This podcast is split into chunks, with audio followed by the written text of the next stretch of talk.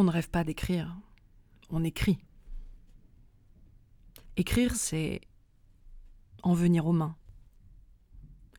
Écrire comme peindre, en laissant faire la main. Et la main, de cette manière, se fait. L'écriture est le rêve d'un rêve. J'ai commencé à écrire vers l'âge de 15 ans des poèmes euh, très compliqués. Je prenais dans le dictionnaire des mots qui sonnaient bien, comme éphélide, et je brodais dessus. Mes sujets étaient la nature, euh, les puissances de la vie, euh, les éléments, la femme à l'état de mystère. C'était lyrique, celtique, emberlificoté, assez sonore. Je participais à la rédaction d'une revue lycéenne théoriquement trimestrielle, six numéros en trois ans, nommée Nénuphar. J'y donnais mes textes, qui provoquaient le plus souvent embarras et dérobades, c'est-à-dire qu'on soupçonnait des sens secrets, des beautés complexes, qui nécessitaient une relecture. Euh, on en parle après?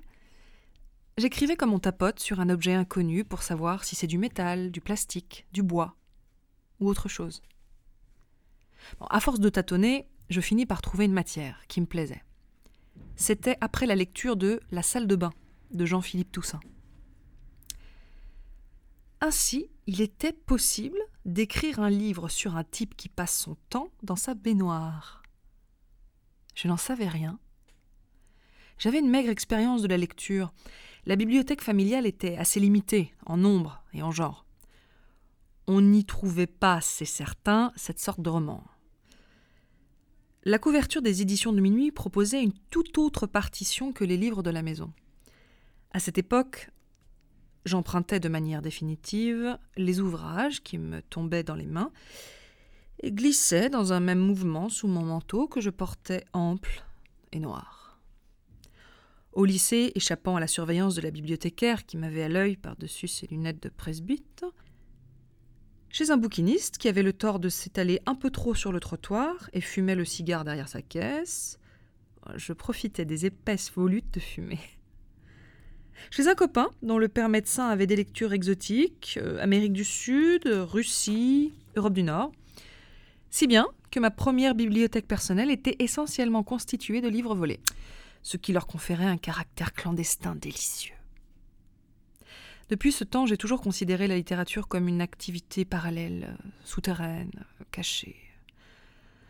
J'écrivis mon premier roman durant une année scolaire en grande partie chômée, à 17 ans, principalement la nuit, dans la fumée des cigarettes et le silence du monde, la fenêtre ouverte.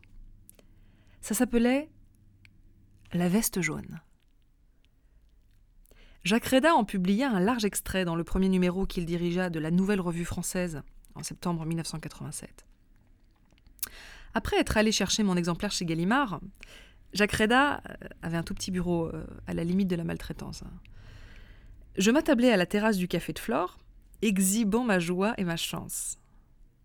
Pour le même roman, j'avais été reçu quelques mois plus tôt par Jérôme Lindon, rue Bernard Palissy, édition de minuit. Je m'y étais rendu dans une luxuriante veste de pyjama en cachemire, les yeux maquillés, rehaussés d'un trait noir, insolemment ridicule, ignorant tout de l'endroit où je mettais les pieds. Monsieur Jérôme Lindon devait avoir l'habitude de ces jeunes visites irrévérencieuses, et dans son vaste bureau m'encouragea sincèrement à continuer. Il lirait avec le plus grand intérêt mes prochains écrits si je voulais bien les lui soumettre. Il me souhaita bon courage pour le bac qui approchait. La salle de bain a marqué un moment de grand dégraissage. Je passais d'une poésie alambiquée au roman court, d'une phrase chargée à un énoncé elliptique de sujets grandiloquents à une focale intimiste. Ainsi, je commençais ma veste jaune par cet incipit. Je descendis uriner. Et terminais par ces mots. Et si je rentrais à Paris? Entre les deux, on suivait les atermoiements d'un personnage fuyant. J'avais envie de croissant au beurre, mais il y avait la route à traverser et il se trouverait sûrement des voitures. qui, à la faveur d'une soirée costumée, part dans une dérive molle qui le mène en Bretagne, où il finit campeur au milieu d'un champ. Le ton est frais, léger, entre terre et ciel, pas loin de l'hébétude. Ahurissement et ravissement caractérisent d'ailleurs assez bien l'état dans lequel j'étais pendant cette année de congé, où je portais des lunettes sans verre et sniffais de l'éther. Malgré les encouragements de Jérôme Lindon, je n'ai pas eu le bac. Après quoi, il se passa dix ans avant que je ne publie un premier roman. Je ne racontais pas tout cela à mes compagnons de Watt qui n'en demandaient pas tant. Je me contentais de dire Sans doute, oui. Écrire doit être un rêve d'enfant. Je ne vois pas d'autre explication.